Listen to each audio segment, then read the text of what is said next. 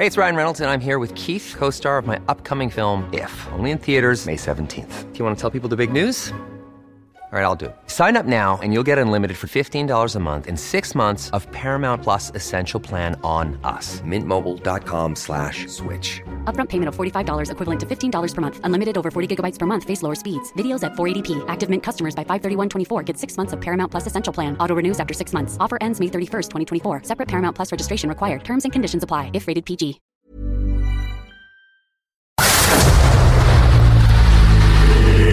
Dedo en la llaga. Había una vez un mundo en el que nadie creía. Un país de historias inexplicables. Una nación con personajes asombrosos. Santo Tomás tenía razón. Hay que ver para creer. El México increíble, las verdades que duelen, la voz de los que callan, el dedo en la llaga. Infórmate, diviértete, enójate y vuelve a empezar. El Heraldo Radio presenta El Dedo en la Llaga con Adriana Delgado. Otro año que queda atrás, mil momentos que recordar. Otro año, mil sueños más hechos realidad. Los problemas vienen y van. Y al final todo sigue igual.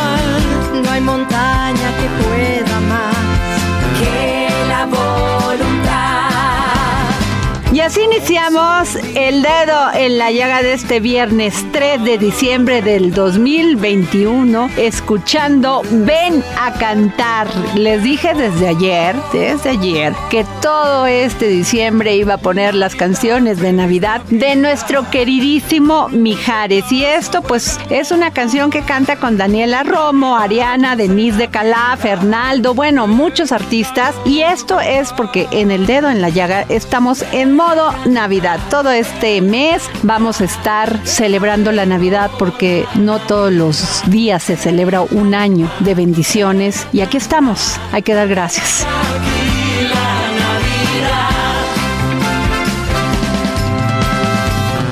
Gira el mundo, gira el reloj, gira el viento, la mar y el sol. Dale vuelta a tu corazón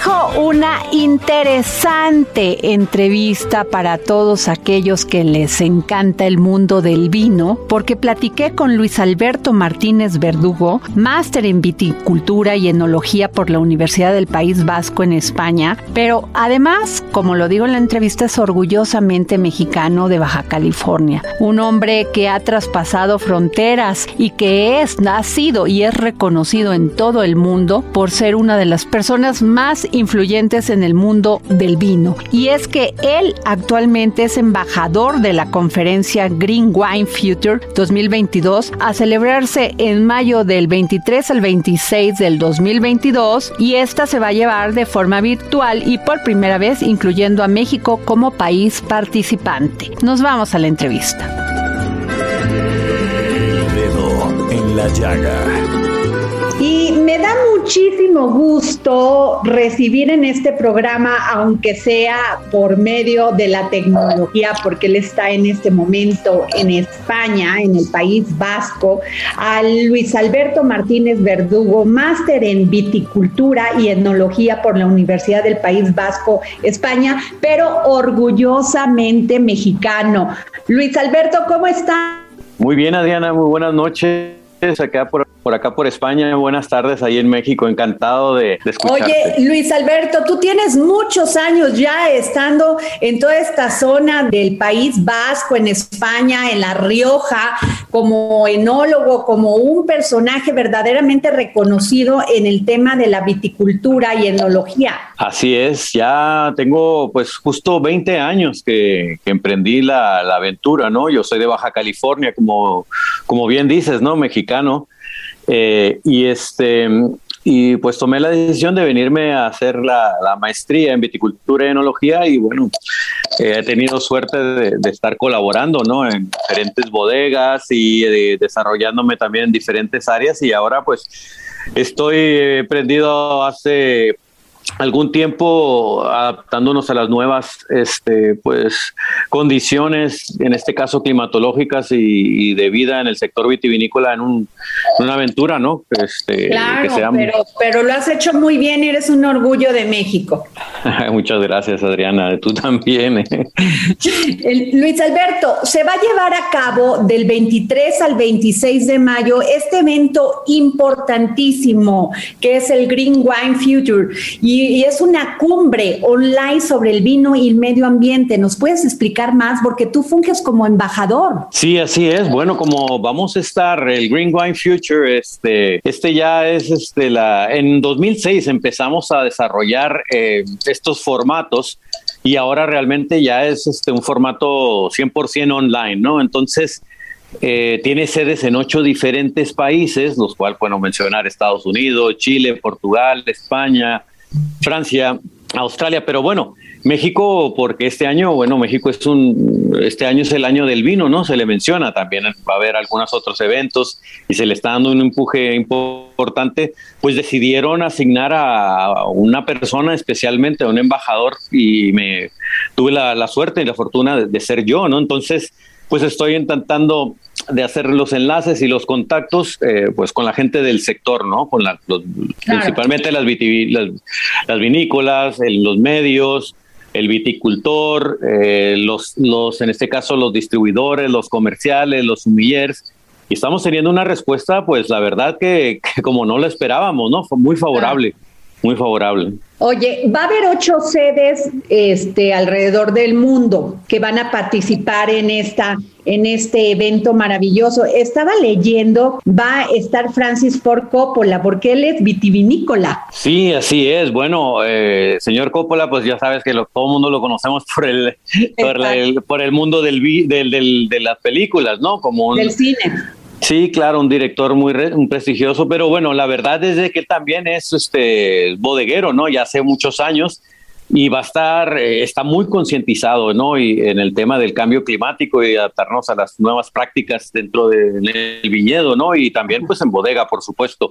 También tenemos, por ejemplo, a Miguel Torres, que es un embajador también en México, que es español, pero eh, a, raíz de que él se ha concientizado y conformado estos agremiados, eh, en este caso, que vayan haciendo, tomando decisiones qué hacer, ¿no? Porque una cosa es la, las adversidades ¿no? que tenemos por el cambio de, el, cambio de temperatura, ¿no? En las nuevas zonas de cultivo, las nuevas variedades, pero tenemos gente también de la Universidad de Davis de California, como es el experto Roger Bolton, eh, Master Wines como André Kylar, eh, Laura Catena de, de, vinos de Argentina, bueno, italianos como Cotarella, Gaia también, que es gente muy prestigiosa, y va a haber muchos más, ¿no? O sea, realmente van a ser, nos da oportunidad el formato del evento de tener, es la, estamos mencionando básicamente solo algunos nombres, ¿no? Pero gracias al formato hay muchos más inclusive la gente que se involucra, me refiero como viticultores de diferentes países, que algunos quieren participar de alguna otra manera, hacer algún patrocinio o montar una, un stand virtual para que la gente los vea, este, también tienen su momento para poder este, mencionar si son de diferentes zonas, de, de, zonas vinícolas, pues qué les está quejando, qué están haciendo, como por ejemplo con los problemas de la migración del, de aves de una zona a otra que antes no pasaban por ahí, que se ah, comen la uva, por ejemplo. Entonces, y de esta pues lluvia de ideas, la verdad es que muchas veces solucionamos grandes problemas que tenemos pues, este, en nuestra zona, ¿no? Como por ejemplo, yo voy a mencionar que en Rioja últimamente se está teniendo mucho granizo, ¿no? En el viñedo. Antes no lo había. Bueno, en zonas, por ejemplo, como en Argentina, Chile, están muy acostumbrados a poner vallas, eh, por ejemplo, mallas, perdón, para protegerlos cuando graniza y que no afecte pues al fruto ni a la hoja. Entonces se va aprendiendo básicamente de unas regiones que de, otras, ¿no? A, a, final de cuentas, siendo pues tan internacional, la verdad. Y a mí me encanta el vino, no soy conocedora como tú, pero nunca había, me había parado a reflexionar sobre este tema de sostenibilidad, de la crisis climática, la biodiversidad, el turismo, cómo está afectando por regiones, o sea, realmente ya estás viendo las consecuencias de este cambio climático, por ejemplo, lo platicas ahorita en La Rioja y en otros países. ¿Nos puedes contar más de eso? Mira, por ejemplo, eh, mencionando California, eh, estos de la sequía que se ha estado teniendo y cuando hablo de California, pues también nos afecta ahí a los californianos, ¿no? La sequía, eso es un grave problema que tenemos. Luego los incendios, ¿no? Estos, los grandes incendios que hay afectan realmente lo que es los humos y eso se contamina lo que viene siendo el fruto, la hoja, que luego se tras, eso se traslada a la bodega porque ¿qué haces con esa fruta? Si hay que limpiarla, lavarla, porque si no, durante las fermentaciones, pues aporta sabores extraños a lo que vienen siendo los vinos, ¿no? Entonces, aquí te mencionaba pues los granizos, las heladas, estamos teniendo favorables en otras zonas, por ejemplo, como en Noruega o en Inglaterra, que antes ni se pensaba que se pudieran hacer plantaciones de viña, pues se están pudiendo hacer porque como ahora hay más temperatura, sí madura la fruta. Entonces, ¿qué hay que hacer? Es adaptaciones realmente. Otra cosa, plantaciones en viñedos a mayor altura porque es más fresco. Cambiar de variedades o adaptar variedades porque, por ejemplo, antes por ejemplo, en Burdeos, antes no se plantaban variedades, pues por ejemplo, solo era Merlot, Cabernet, ahora se está probando pues con Garnacha, ¿no? Que son variedades que pues se adaptan mejor a las eh, temperaturas o los climas más cálidos, ¿no? Entonces es, es, muy importante todo esto porque hay que adaptarse, ¿no? A final de cuentas. y eh, perdón, Luis Alberto, ¿y qué tanto encarece esto el costo del vino y los precios, pues, obviamente? Sí, la verdad es de que como es todo nuevo, eh, en ciertas partes, entonces sí está modificando las prácticas no de cultivo, las prácticas de bodega.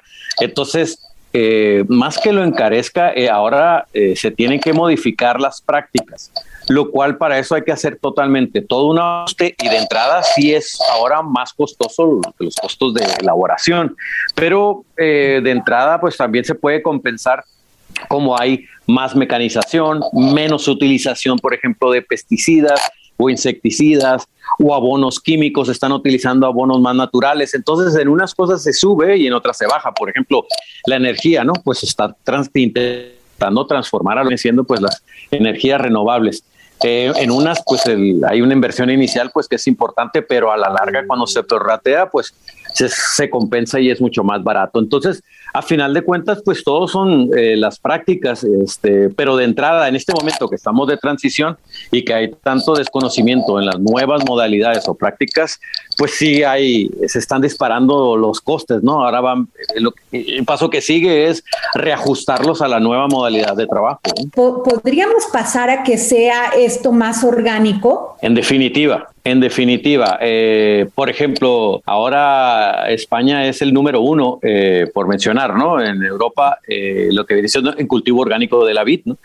en California se está trasladando también mucho en lo que viene siendo en Sudamérica, en Italia, bueno, en Sudamérica, en, Sudáfrica.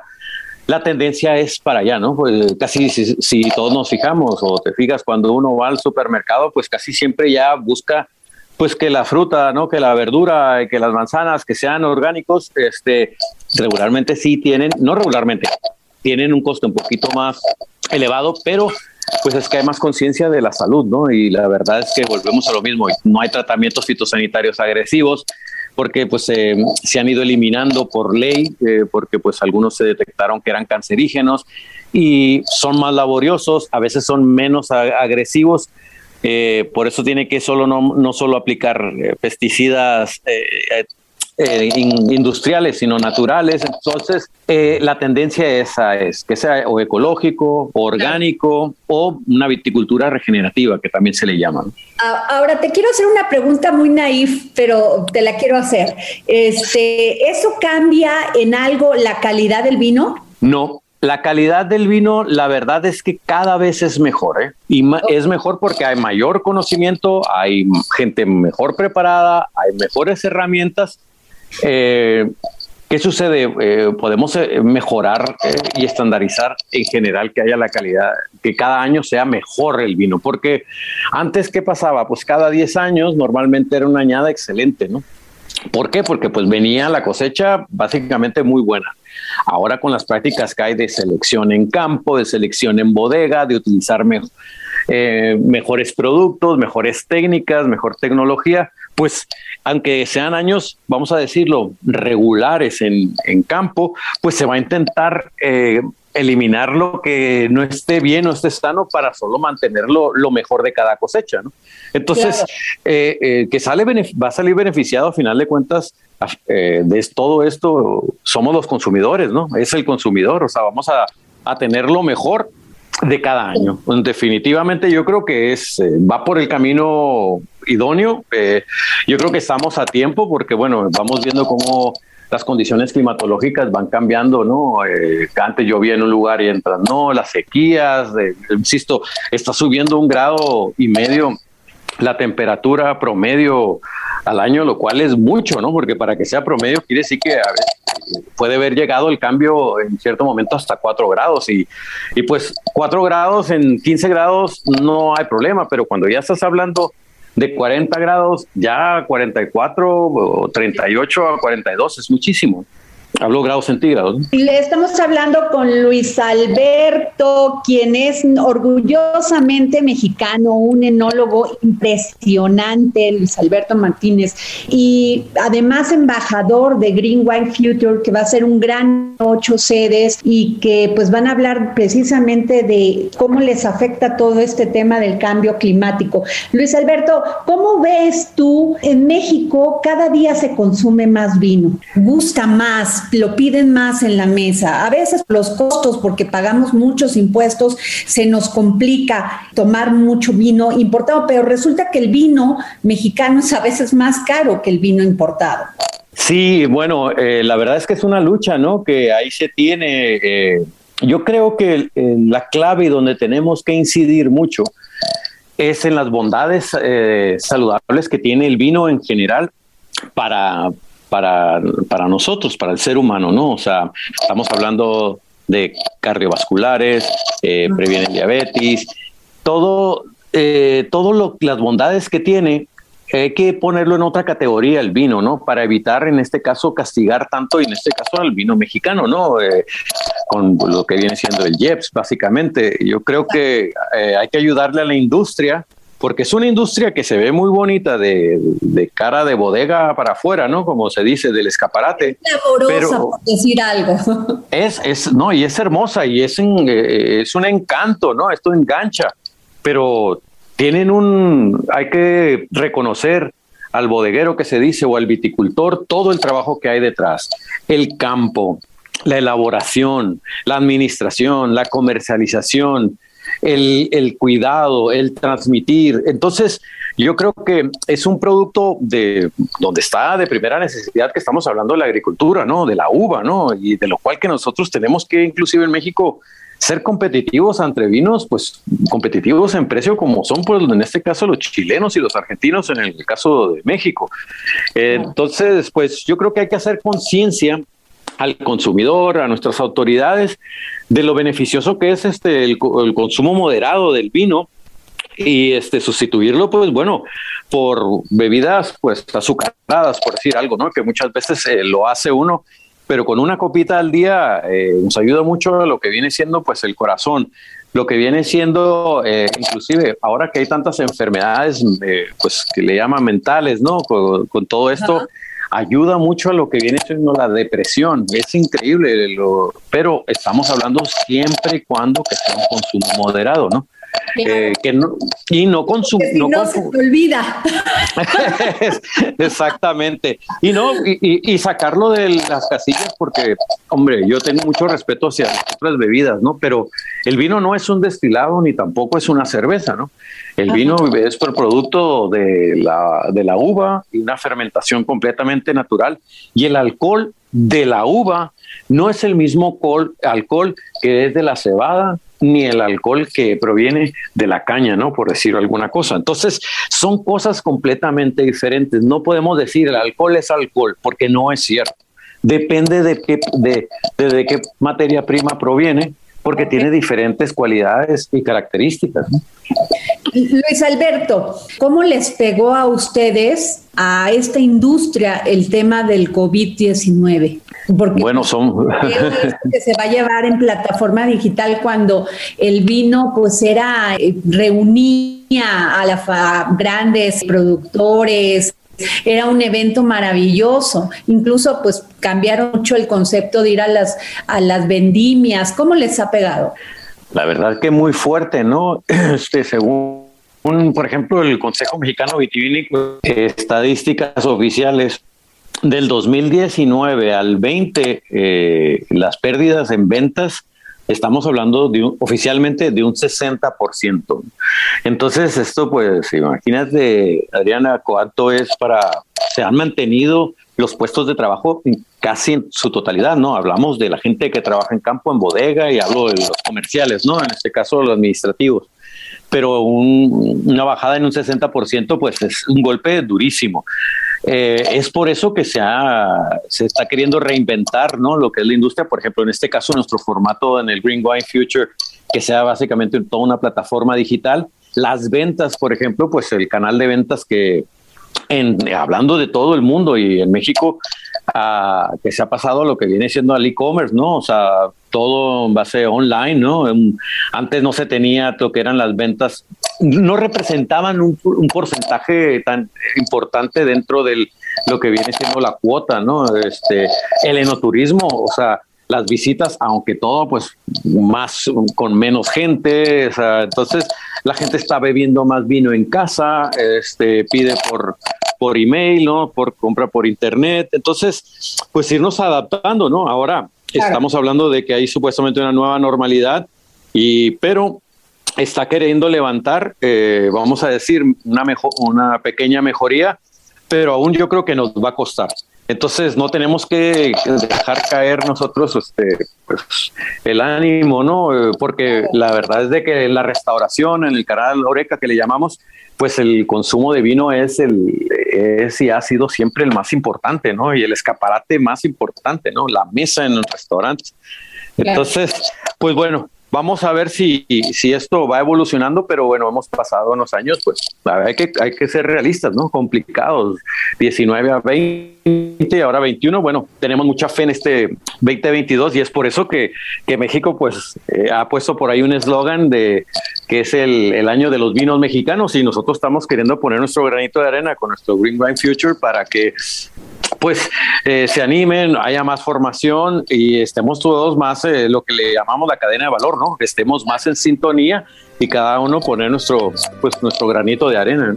Pues no sabes cómo te agradezco, Luis Alberto Martínez Verdugo, máster en viticultura y enología por la Universidad de País Vasco, España, orgullosamente mexicano. Eres un gran embajador de, la, de los vinos de México, siempre estás apoyando y además pues eres un orgullo porque has podido hacer toda una carrera muy renombrada en este campo en España y en todo el mundo, Luis Alberto. No, pues muchísimas gracias Adriana, tú sabes que yo te admiro y tú eres una promotora de, los vinos, lo sé, y de los buenos vinos y, gente como, pues, como tú que da difusión, ¿no? Importante y que realmente reconoce el buen trabajo y el buen hacer, pues para nosotros, este, ¿qué más podemos pedir, no? Nosotros seguir trabajando y, pues echándole todas las ganas y esperemos que, que, esto se vuelva a regularizar un poquito para todos, ¿no? Pues muchas gracias, Luis Alberto. Gracias por esta entrevista para el dedo en la llaga. Gracias a ti, Adriana. Hasta luego. Hasta luego.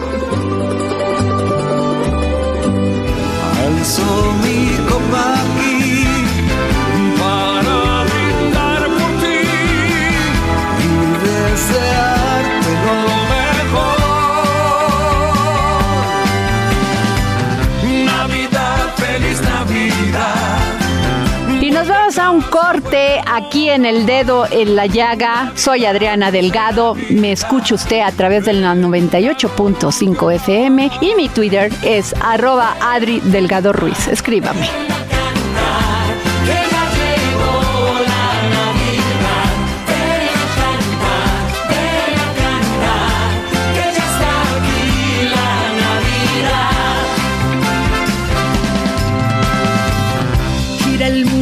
Gira el reloj, gira el viento, la mar y el sol.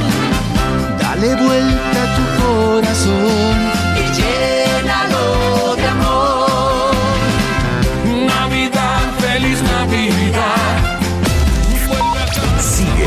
Adriana Delgado en su cuenta de Twitter, arroba Adri Delgado Ruiz. Además, te invitamos a enviar tus opiniones y comentarios en texto o por mensaje de audio a través de WhatsApp al 55 2544 3334. Y si quieres escuchar El Dedo en la Llaga de El Heraldo Radio, en cualquier momento y donde quiera que te encuentres, descarga el podcast disponible en Spotify y iTunes.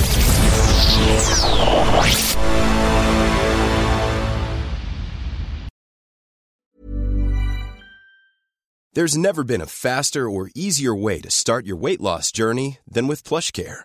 PlushCare accepts most insurance plans and gives you online access to board-certified physicians who can prescribe FDA-approved weight loss medications like Wigovi and Zepbound for those who qualify. Take charge of your health and speak with a board-certified physician about a weight loss plan that's right for you. Get started today at plushcare.com slash weight loss. That's plushcare.com slash weight loss. plushcare.com slash weight loss. Sigue a Adriana Delgado en su cuenta de Twitter en arroba Adri Delgado Ruiz. Y envíanos tus comentarios vía WhatsApp al 55 25 44 33 34 o 55 25 02 21 04. Gira el mundo, gira el reloj. Y regresamos aquí al dedo en la llaga y nos vamos con una entrevista muy interesante que realizó mi compañero Jorge Sandoval y que conversó con el poeta, narrador, ensayista, editor y promotor cultural José Ángel Leiva y su más reciente libro, Anacrónicas. El dedo en la llaga. Gracias Adriana, gracias amigos del dedo en la llaga, pues el día de hoy tenemos el gusto de estar con un gran escritor, con José Ángel Leiva. Gracias por aceptar esta entrevista, maestro. No, gracias a ustedes por la invitación, un gusto estar con ustedes. Maestro, Anacrónicas, ¿de qué va? ¿Qué es su más reciente libro que edita el Fondo de Cultura Económica? Bueno, es un libro de crónicas, yo me propongo que sean relatos, que se funcionen como cuentos, como historias eh, circulares, pero en realidad lo que estoy contando es la realidad, lo que estoy narrando es lo que ha ocurrido y los testimonios de los personajes que tienen lugar en este libro. Y es eso, eh, es un libro a caballo entre el periodismo y la literatura, lo que sería llamado periodismo narrativo o narrativa periodística, ¿no? O puede incluso de pronto derivar en otro tipo de género, pero fundamentalmente la base son las crónicas. Vemos que en su índice de este libro de anacrónicas, pues vienen varios personajes muy importantes de nuestra vida cultural, escritores, pintores, músicos, y arranca con el de el pintor Vladi, Vladi a quien lo veíamos todos los días ahí en el Parnaso en Coyoacán tomando su café con su gorra tipo Mao, disfrutando de este café. Así es.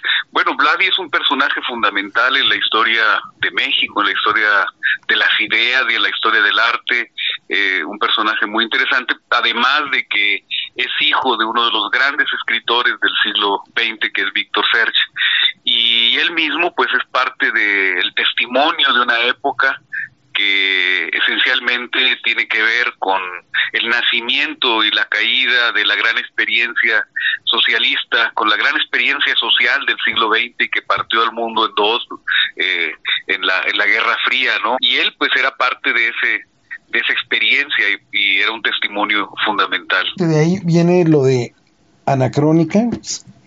Sí, la idea justamente es esa. Eh, anacrónica es un, en la narratología, es una, en la literatura, es una ruptura en el tiempo, es una, mm, podríamos decir, una alteración en la línea del tiempo. Entonces, pues aquí estamos lo que conocemos como elipsis o flashback, eh, eh, todas estas formas de viajar en el tiempo eh, y alterándolo, ¿no?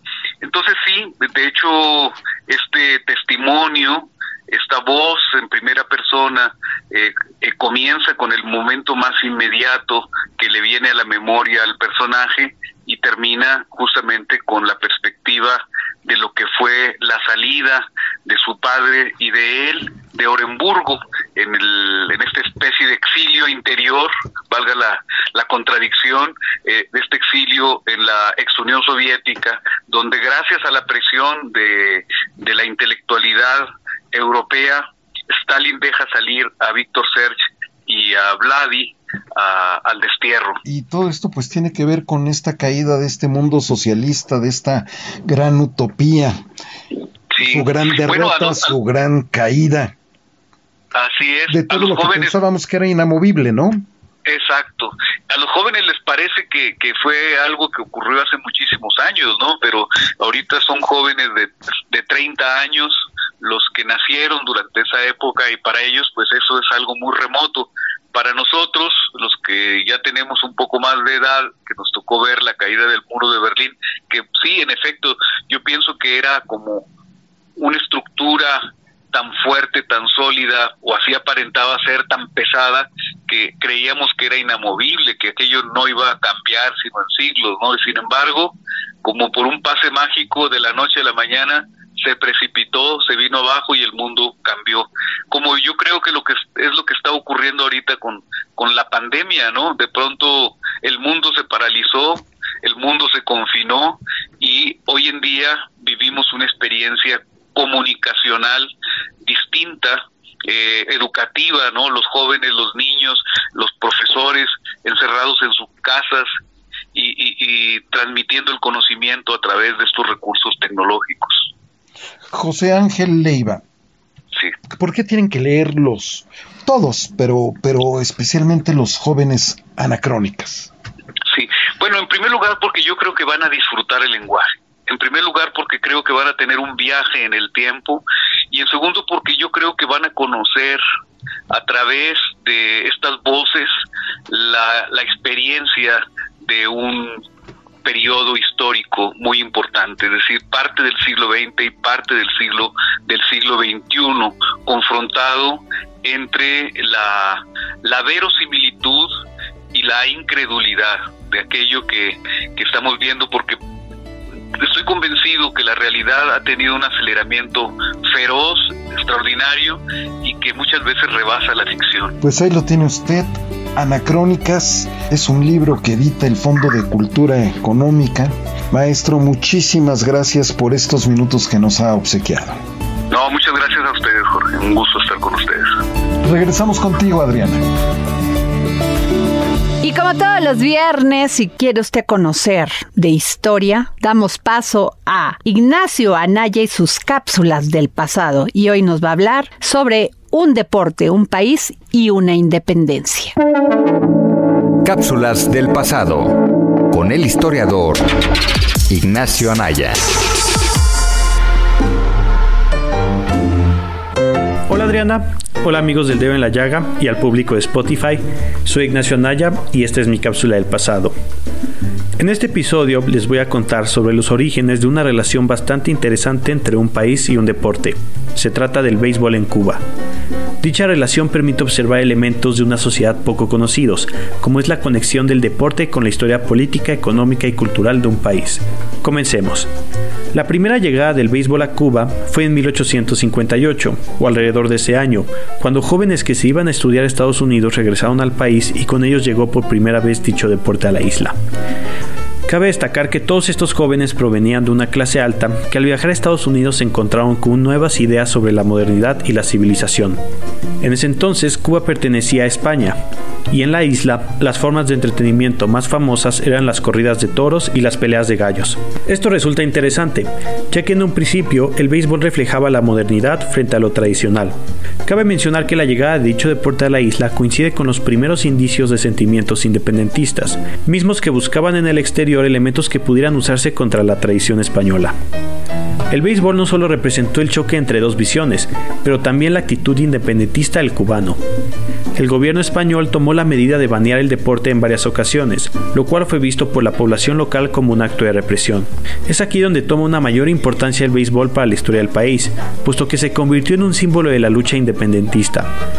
Prohibir dicho deporte no fue la causa de la guerra por la independencia, pero sí ayudó a impulsar un sentimiento que se iba formando contra lo español en la isla. Si bien es cierto que el béisbol provenía de Estados Unidos, para la población no solo significó un entretenimiento traído desde otro país, sino una forma de rebeldía ante el sistema de la isla. De hecho, la participación de equipos y beisbolistas dentro del movimiento independentista se encuentra documentado. Está el caso de Emilio Saburín, pelotero fundador del equipo de La Habana y de la primera liga profesional, quien fue sentenciado a prisión por apoyar la rebelión, posteriormente falleciendo en una prisión de España en Marruecos. Igualmente, para 1895, el movimiento independentista de José Martí recibió financiamiento de equipos cubanos, sobre todo de aquellos que entrenaban en Tampa, Estados Unidos. La importancia que tuvo el béisbol para la independencia de Cuba refleja lo que significó dicho deporte para la sociedad cubana, simbolizando un nacionalismo cubano.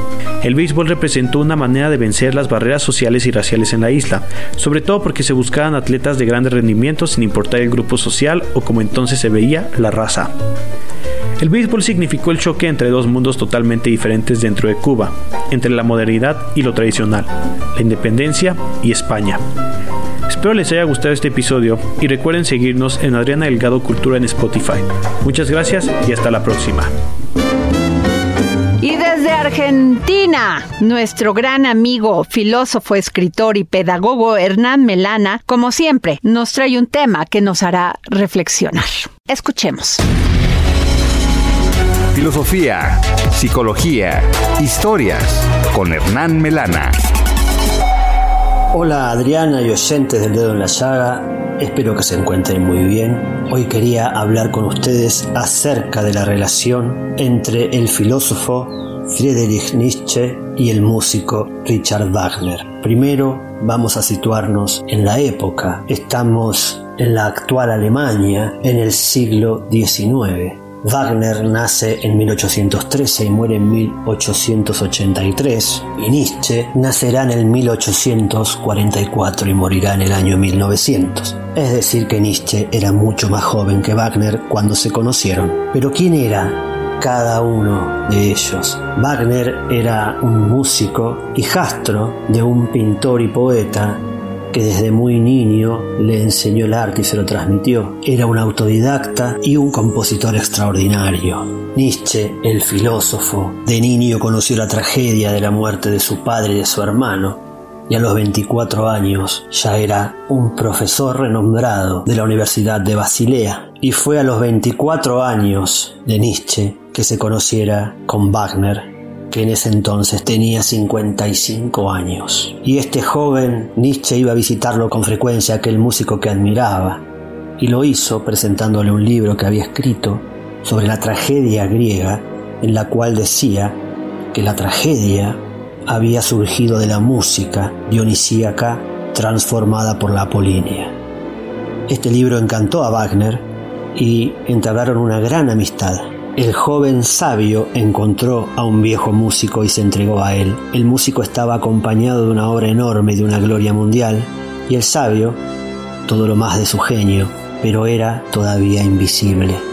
Nietzsche lo saludaba a Wagner diciéndole, Maestro.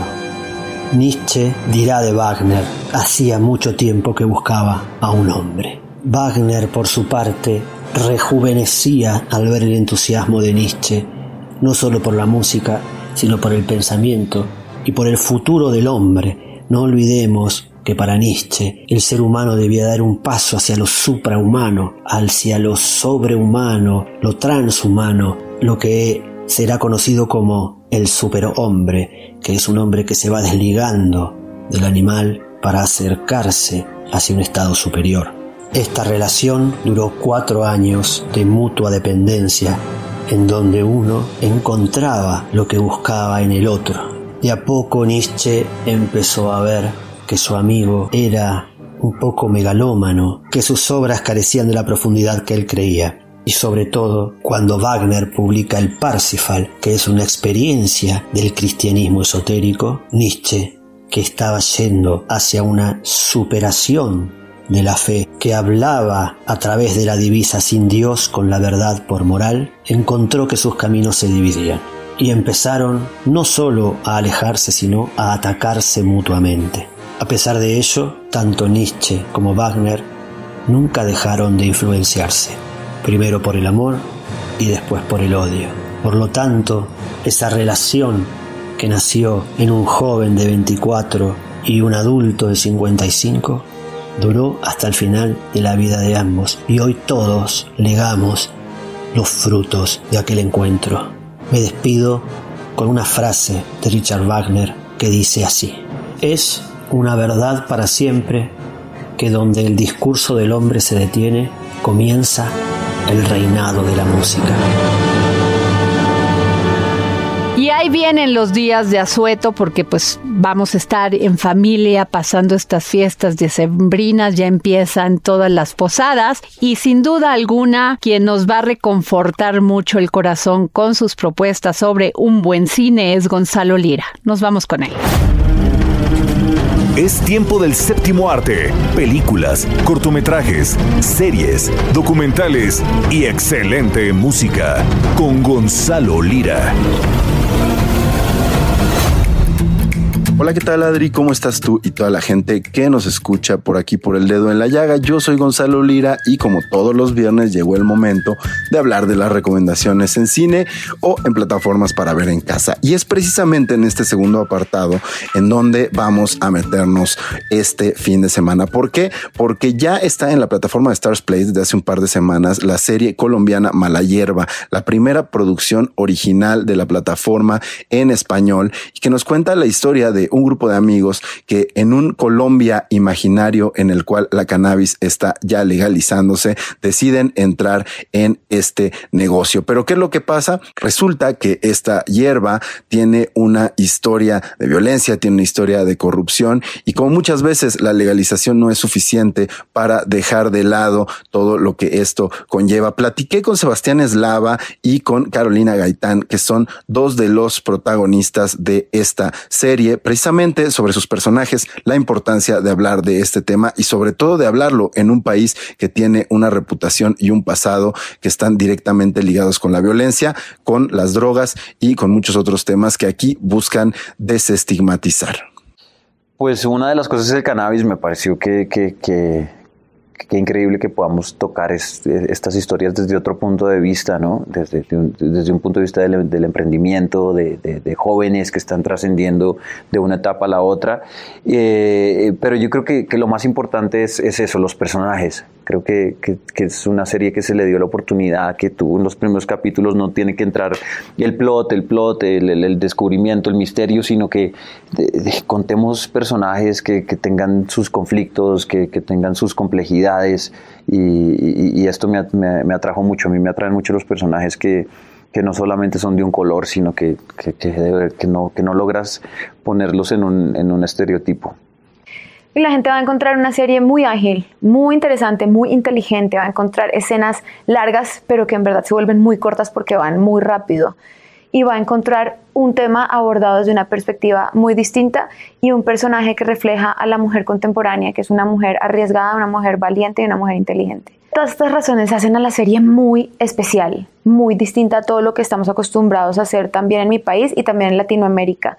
Yo creo que es un honor muy grande ser la primera serie de Stars y que Stars le esté apostando a contenido muy interesante en habla hispana es una maravilla y yo creo que cuando ustedes se conecten con la serie y con el personaje, estoy segura que no se van a arrepentir y van a entender de lo que les estoy hablando. Ahí lo tienes, Adri, una serie bastante entretenida, una serie que presenta una nueva cara de un mundo ya conocido, estigmatizado y que sobre todo promete divertir, entretener y emocionar a las audiencias. Encuentran Mala Hierba en Stars Play. Ya lo saben, a mí me encuentran en redes como arroba gonis, G-O-N-Y-Z. Nos escuchamos por aquí la próxima semana. Y nos vamos con Miriam Lira, que les pido que no se pierdan los próximos programas del dedo en la llaga, porque Miriam Lira, como cada año, nos dará las recetas de todos los platillos de Navidad, desde un ponche hasta una pierna adobada, en fin, no saben qué interesante, además contándonos la historia de cada platillo. Y nos vamos con ella. GastroLab Historia, recetas, materia prima y un sinfín de cosas que a todos nos interesan.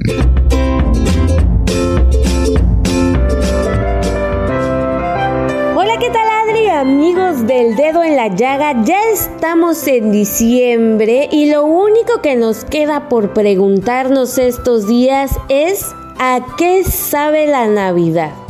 Para muchos, diciembre es el mes más rico de todo el año una época en la que los ingredientes de temporada están listos para ser preparados en exquisitos platillos. Y es que cuando pensamos en la Navidad, sin lugar a dudas vienen a nuestra mente ingredientes de temporada como la guayaba, la manzana, el jengibre, las jícamas, los tejocotes, las cañas, bueno, la canela, el anís estrella, por solo mencionar algunos. Sebastián Berti, en el libro clásico de la Navidad en México, menciona que muchas festividades decembrinas en el mundo son frías y escuetas. Sin embargo, en México existe una gran variedad de platillos navideños típicos gracias a la gran variedad de ingredientes que tenemos que igual pueden estar presentes en la ensalada, en la piñata, que en el ponche de frutas o en el relleno del pavo. De los ingredientes que nunca faltan en las preparaciones navideñas en cualquier cena son los romeritos, que provienen de una planta a la que también se le llama romerillo o quelite salado y que es muy popular en el centro del país. Este platillo, muy tradicional, incluye mole, manteca, nopales, papas y camarones. Todo esto como elementos básicos para su preparación. Tampoco podemos dejar de mencionar los frutos secos, que con su sabor realzan muchas de las preparaciones navideñas. Nuez, almendras, cacahuates, piñones, castañas, avellanas, pistachos son además de gran versatilidad culinaria. Ahora que la canela es quizás el ingrediente más representativo del invierno, porque en Navidad todo huele y sabe a canela. Y es que además de poder utilizarse todo el año, en estas fechas frías conseguimos sus mejores combinaciones. Así, con las cocinas inundadas de deliciosos aromas y sabores, nos adentramos a la temporada decembrina con gran ilusión en Gastrolab. Cuéntenos, ¿a ustedes a qué les sabe la Navidad? Díganos por redes sociales y no dejen de seguirnos en arroba heraldo gastrolab en Instagram. Yo soy Miriam Lira y por supuesto nos escuchamos aquí el próximo viernes en El Dedo en la Llaga. Y viernes, viernes de deportes con Roberto San Germán. Roberto San Germán y los deportes al estilo del dedo en la llaga con Adriana Delgado. Diana y amigos que nos sintonizan, pues hoy vamos a hablar también de lo que son las semifinales del fútbol mexicano, recordando que ya son los partidos de vuelta. Pues Atlas le ganó ayer por la noche en el estadio de Ciudad Universitaria a los Pumas con un buen gol de Julio Furch, 1 a 0. Con esta ventaja van a llegar al estadio Jalisco los del Atlas que quieren romper una malaria de más de 70 años, una sequía, no pueden ser campeones los zorros del Atlas, mi querida Adriana. Ya veremos si pasa esto. El domingo por la noche sabremos si el Atlas llega a otra final, recordando aquella que perdió contra el equipo de Toluca en penales. Y por el otro lado, el equipo de Tigres sacó una ventaja 2 a 1 con un gol polémico, una jugada que estaba fuera del lugar, la persona que manda el centro, y con esto pues, tuvo que haberse invalidado ese gol. Pero los Tigres van ganando 2 a 1 esa serie contra el equipo de León. Y ya veremos también el domingo si es el equipo que también está Tigres contra Atlas o León contra Atlas, o puede ser Pumas contra Tigres, o Pumas contra León, o León contra Atlas. Podría ser también la otra final del fútbol mexicano. Todo esto lo sabremos el domingo por la noche, recordando que primero León y el equipo de Tigres juegan el sábado y el domingo el equipo del Atlas recibe a los Pumas. Pero bueno, estas son las situaciones de nuestra liguilla del fútbol mexicano para conocer al nuevo campeón que va a salir, recordando que Cruz Azul fue el último, así que tendremos nuevo campeón, nuevo rey en la Liga MX.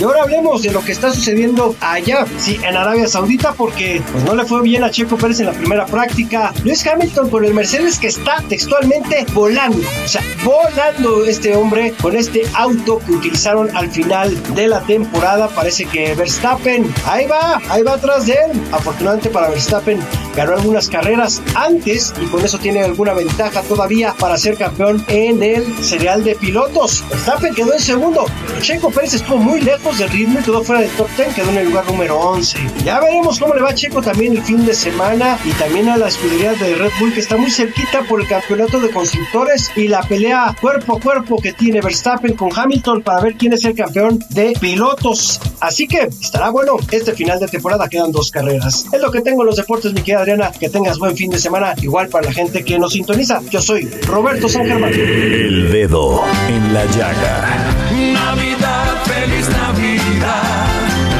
Vuelve a casa, vuelve al hogar. Y muchas gracias por escucharnos todos los días, de lunes a viernes, por el Heraldo Radio, por esta estación, la 98.5. Y como siempre les digo, gracias por escucharnos, pero sobre todo, gracias por permitirnos entrar en su corazón, a festejar este diciembre.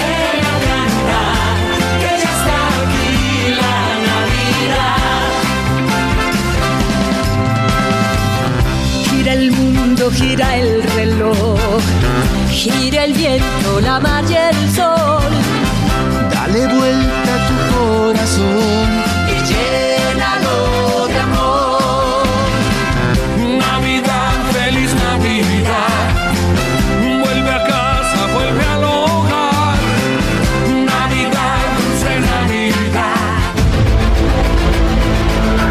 Heraldo Radio presentó El Dedo en la Llaga con Adriana Delgado.